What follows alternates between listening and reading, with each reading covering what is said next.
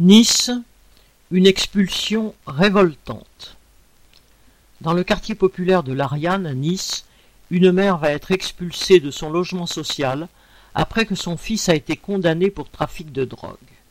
La justice en a en effet autorisé le bailleur social Côte d'Azur Habitat à lancer cette procédure d'expulsion. La mairie de Nice faisait le forcing depuis plusieurs mois pour obtenir du tribunal judiciaire la liste des condamnés habitant dans les quartiers HLM afin de sanctionner leurs familles. Elle a fini par signer une convention avec le parquet et la préfecture pour que le bailleur social soit tenu au courant de la condamnation pénale d'un locataire ou d'une personne vivant à son adresse. Anthony Boré, premier adjoint au maire et président de Côte d'Azur Habitat, qui a promis une politique de fermeté, entre guillemets, dit agir au nom de la tranquillité des habitants.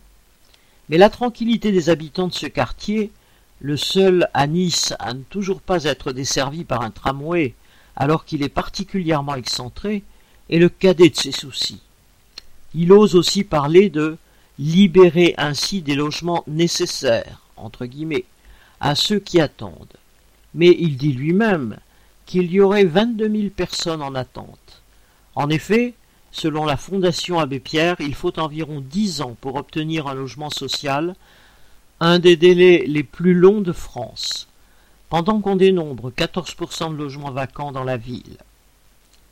Alors que les quartiers populaires de Nice ont vu la pauvreté exploser pendant le confinement, expulser une de ses habitantes au prétexte que son fils est un délinquant est inhumain et criminel, à l'image de la politique de la ville vis-à-vis des couches populaires.